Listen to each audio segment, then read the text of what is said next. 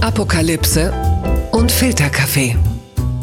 Die frisch gebrühten Schlagzeilen des Tages. Mit Mickey Beisenherz. Einen wunderschönen Freitagmorgen und herzlich willkommen zu Apokalypse und Filterkaffee, das News Omelette. Und wie ja, fast jeden Tag habe ich mich sehr früh hingesetzt, habe ein bisschen die Schlagzeilen und Meldungen des Tages kuratiert. Was ist wichtig, was ist von Gesprächswert? Und ich muss das Ganze auch heute nicht alleine besprechen. Ich habe einen Gast, der ist jung, gut aussehend und mit Anfang 30 schon Chefredakteur der Weiß. Außerdem einer der klügsten Köpfe bei Twitter, auf dessen Expertise ich nicht verzichten möchte, Felix Daxel. Guten Morgen. Guten Morgen, vielen Dank für die freundliche Begrüßung. Einige Dinge will ich natürlich zurückweisen von denen, die du gesagt hast, aber ich nehme sie auch gerne an. Nee, nimm das mal ruhig an, zumal äh, dir ja auch gerade was entwendet wurde. Ja. Äh, dir ist die Vespa geklaut worden. Sag mal, hast du geguckt, wie die Spieler von Werder Bremen nach dem 0 zu 0 in der Relegation gegen Heidenheim gestern? Äh, ich habe die Spieler von Bremen nicht gesehen, weil ich mir dieses Spiel erspart habe und nur im Live-Ticker gesehen gesehen habe, dass äh, Relegation im, im Starkregen ja. und 0-0 ähm, Heidenheim gegen Bremen. Ich weiß nicht, da muss man schon ein bisschen ja, äh, masochistisch drauf sein, um sich das reinzuziehen. Aber ähm, ich, hab, äh, ich war sehr wütend heute, ja. Ich war ähm, äh, verärgert. Ja, das, das glaube ich gerne. Und das in München, dass da was geklaut wird. Markus Söders München. Berlin.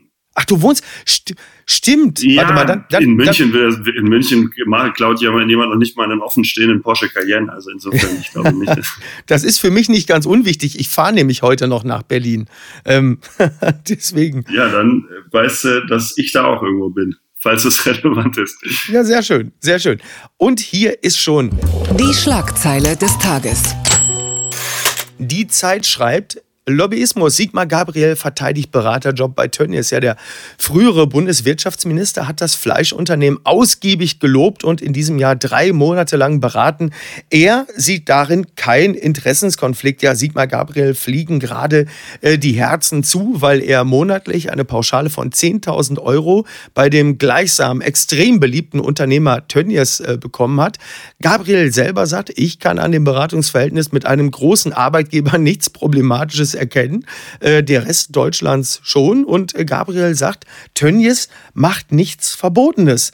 Ja, äh, macht denn Gabriel etwas Verbotenes, Felix? Naja, das ist ja letztendlich eine juristische Frage, aber es ist auf jeden Fall, ähm, um im Bild der Schlachterei zu bleiben, ziemlich schweinisch. Ja? Also er ist ehemaliger Bankenkritiker. Sigmar Gabriel ist jetzt äh, bei der Deutschen Bank im Aufsichtsrat. Er ist ehemaliger Arbeiterführer mhm. und jetzt äh, ähm, hat er dieses äh, Blutgeld von Clemens Tönnies angenommen. Und ich würde sagen, es gibt schon die Möglichkeit für einen Sozialdemokraten, ähm, Clemens Tönnies zu beraten, aber diese Beratung würde ungefähr fünf Sekunden dauern und würde ungefähr lauten, zahle deinen Leuten verdammt nochmal ordentliche Löhne. Ja, das ist richtig. Ja, es schrödert gewaltig bei Sigmar Gabriel, ähm, der ja übrigens nebenbei auch noch Bildexperte ist. Ne? Das vergisst man manchmal auch. Und in dieser Funktion hat ja Tönnies ja ausgiebig gelobt und jetzt zuletzt gerade eben auch noch gesagt, ja, Tönnies soll zum Sündenbock gemacht werden. Äh, also ist, also man kommt jetzt wirklich lang langsam hat man das Gefühl, Clemens Tönnies ist so eine Art Nelson Mandela aus Reda Wiedenbrück, zumindest wenn man die Bildberichterstattung verfolgt. Da ist ja Draxler, äh, spricht sich ja für ihn aus und äh, alle loben ihn. Man fragt sich langsam, was haben wir denn eigentlich gegen, gegen Tönnies? Sag mal, warum ist das eigentlich so?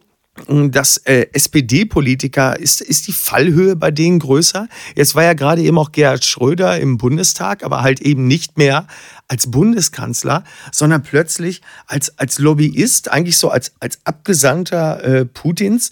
Ähm, sind wir, gehen wir nur härter mit SPD-Lern oder ehemaligen SPD-Lern ins Gericht oder, äh, oder täusche ich mich da?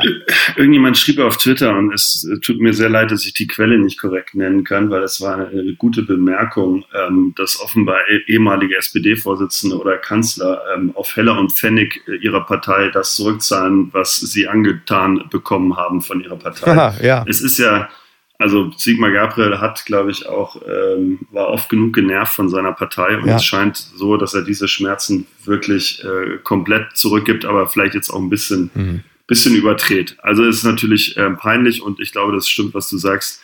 Natürlich wird eine Partei, die sich für soziale Gerechtigkeit einsetzt, die versucht, Mindestlöhne zu erhöhen, Werkverträge irgendwie so äh, sozial zu äh, gestalten, dass das komisch aussieht, wenn da ein ja wichtiger Politiker dann äh, 10.000 Euro äh, pro Monat nimmt und dann noch Reisegeld und so weiter für, für nichts und wieder nichts, ja. ich mal denke. Sigmar Gabriel hat ja noch gesagt, also, und Sigmar Gabriel hat ja auch mal so diesen leicht rotzigen Ton, der sagt dann sowas wie, für normale Menschen sind 10.000 Euro viel Geld, aber in der Branche ist das kein besonders hoher Betrag. Ich bin kein Politiker mehr. So fand ich auch irgendwie gut. Und äh, ausgerechnet äh, Dietmar Bartsch von der Linkspartei, der hat da, fand ich, den, den, den besten Kommentar des Tages so abgegeben. Der schrieb nicht bei Twitter einfach nur, ach, Nachricht des Tages, Tönnies kann auch gute Gehälter zahlen. Fand ich irgendwie gut. Das hat mir sehr gut gefallen. Das war humoristisch auf jeden Fall der beste Beitrag, ähm, was, die, was jetzt von der Linken sonst nicht unbedingt kommt. So, also humormäßig ist die Linke immer so ein bisschen abgehängt, weil sie sehr ernst sind. Aber ja. das war ein guter, das war eine gute Pointe auf jeden Fall.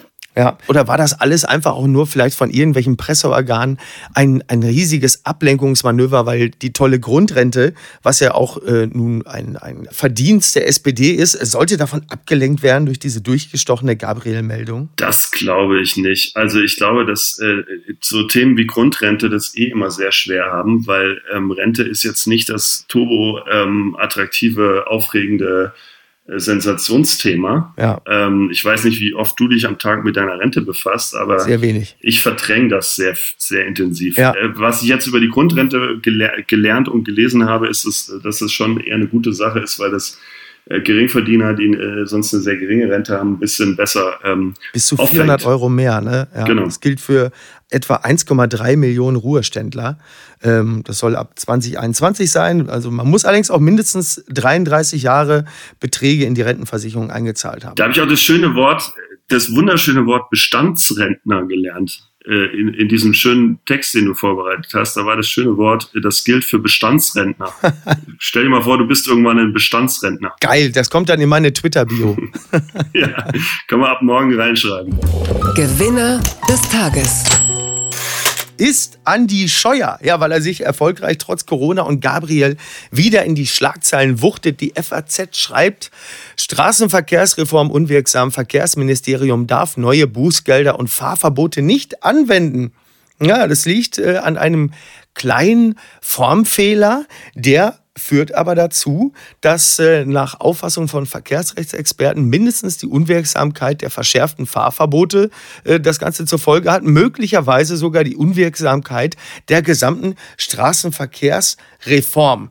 Und da muss man doch sagen, also das hat Andi Scheuer aber doch auch mal wieder gut hingekriegt, oder? Also das ist ja Scheuer und Jura. Wie alles gut hingekriegt, ja. Ja, oder? Also, also Scheuer und Jura, die beiden passen so gut zusammen wie die Geissens und unbedruckte T-Shirts. Wenn es um Verfassungsorgane geht, dann ist Scheuer doch wirklich der Blinddarm, oder? Also der tut weh und kann eigentlich nicht bleiben. Was kriegt er denn eigentlich hin? Also das ist so. Der ist eine große Motivation und eine, eine inspirierende Figur für alle, die ihren, Job nicht gut machen und trotzdem ihn behalten und vielleicht sogar ähm, befördert werden. Und insofern äh, muss man wirklich dieser Bundesregierung danken, dass sie auch Leuten eine Chance gibt, die wirklich ähm, äh, ihren Job nicht beherrschen. Das muss man auch mal wirklich so sehen, würde ich sagen. Meine Freundin Niki Hassania, äh, vielen hier im Podcast bekannt, äh, sie nennt ja Scheuer mittlerweile nur noch Human Jenga, weil sie sagt, wann kippt dieser verkackte Holzturm endlich um? Da wird ein Stein weggezogen und noch einer und noch einer und trotzdem wackelt er nicht.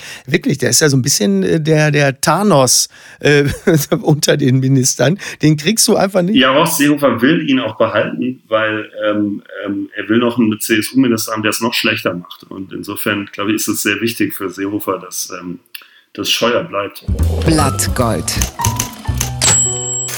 Der Spiegel schreibt Abstimmung im Bundesrat noch weniger Rechte für die Sau. Ja, damit ist jetzt nicht Scheuer gemeint, sondern tatsächlich Schweine. Äh, trotz Fleischskandal, trotz Tierwohldebatten, der Bundesrat will einer Gesetzesänderung zustimmen, die das elende Leben der Muttersauen weiter verschlechtert. Die Grünen sind auch dabei. Ja, es ist wohl, heute geht es im Bundestag hoch her. Ähm, es geht ähm, darum, dass die gängige Praxis der Haltung von Sauen in Kastenständen schnellstmöglich beendet beendet werden soll. Also es geht insgesamt um äh, Tierschutz, Nutztier, Haltungsverordnung, Pipapo, Tierwohl, alles im, Bundes, äh, im Bundestag. Und parallel wird im, im Bundesrat ein kleiner Passus verändert. Und äh, am Ende vermutlich auch durchgewunken, indem es darum geht, dass Schweine sich äh, in diesem sogenannten Kastenstand halt eben auch mal hinlegen können. Dass sie in, in der Liegeposition in beiden Seitenlagen einfach mal ihre Beine ausstrecken können und somit dann auch geruhsamen Schlaf finden äh, in einem ansonsten ohnehin nicht besonders schönen Leben.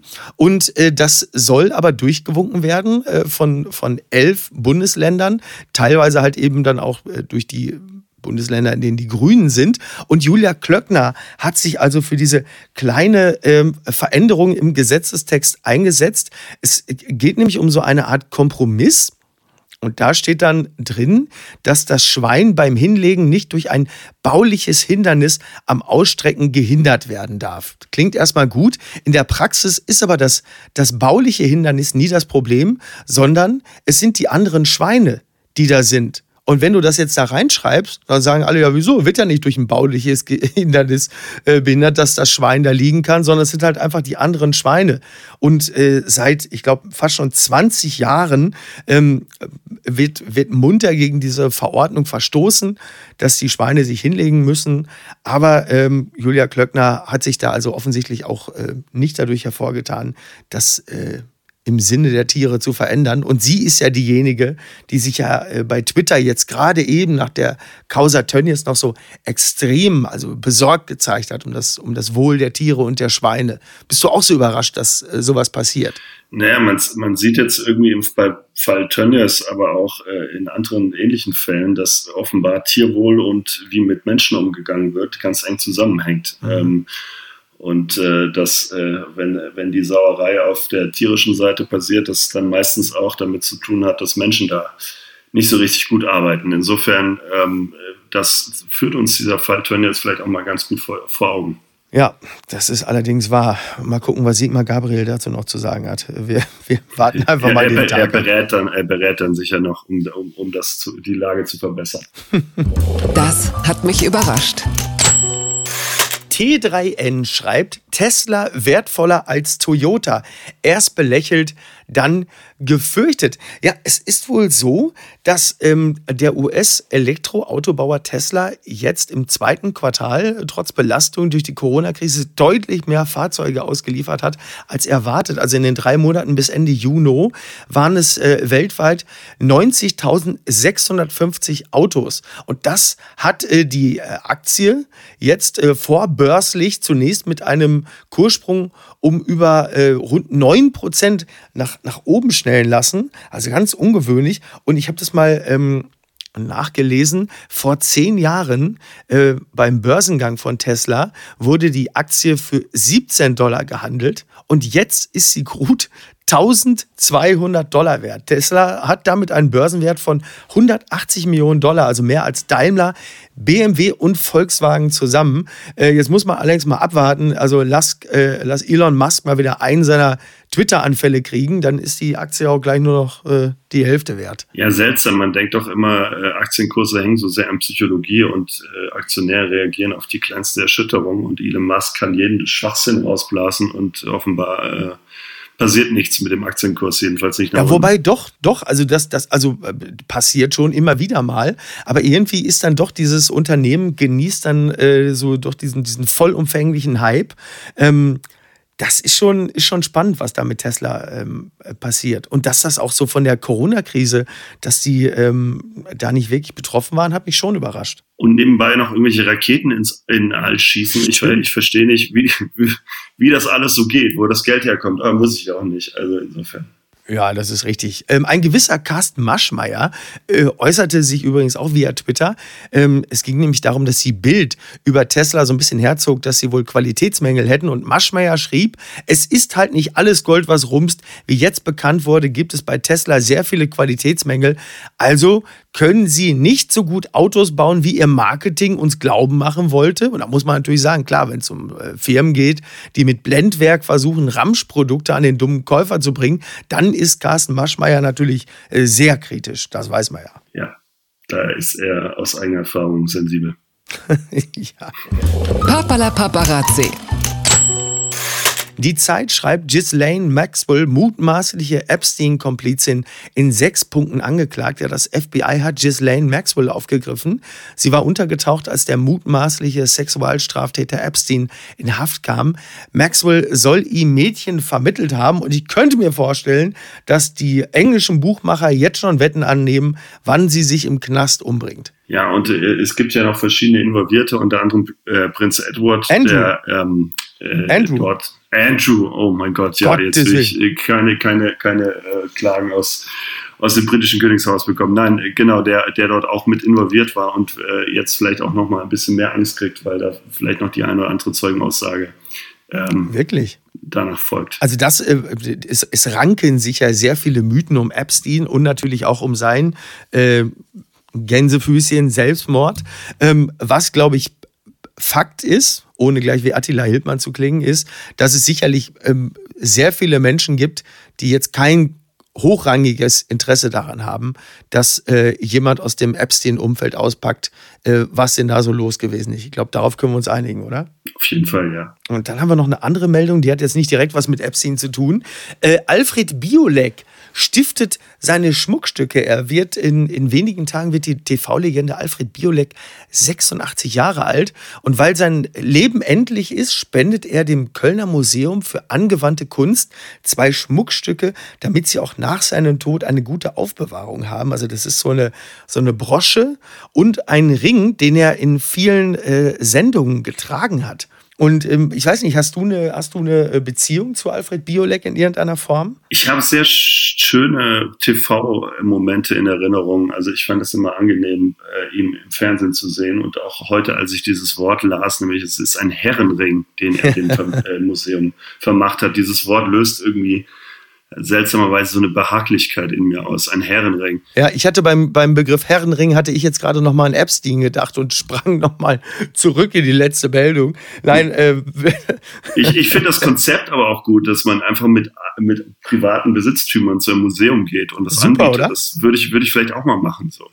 Das, das müsste, man, müsste man mal überlegen. Ja, wenn du dir nicht alles klauen lässt. Ja. Und ähm, der, der, äh, ich fand eine tolle Episode, war, war bei Alfredissimo, als damals Helmut Kohl da war. Das war toll. Und da war Biolek so, ah, großartig, großartig, Herr Kohl, was haben Sie mir denn mitgebracht? Und dann sagte Helmut Kohl so, ja, ich mache, ich mache bei heute mache ich einen Pudding, wie ich es früher in Oggersheim gegessen habe. Ja, großartig, Herr Kohl, was ist denn das Rezept von diesem? Und dann sagte Helmut Kohl, das Rezept von seinem Pudding begann so, dazu, man nehme 18 Eier und, dann, und wie es weiterging, entzieht sich äh, meiner genauen Erinnerung. Und das muss ich sagen, fand ich schon, äh, fand ich schon äh, beeindruckend. Naja, wir kommen zur letzten Rubrik. Die gute Nachricht des Tages.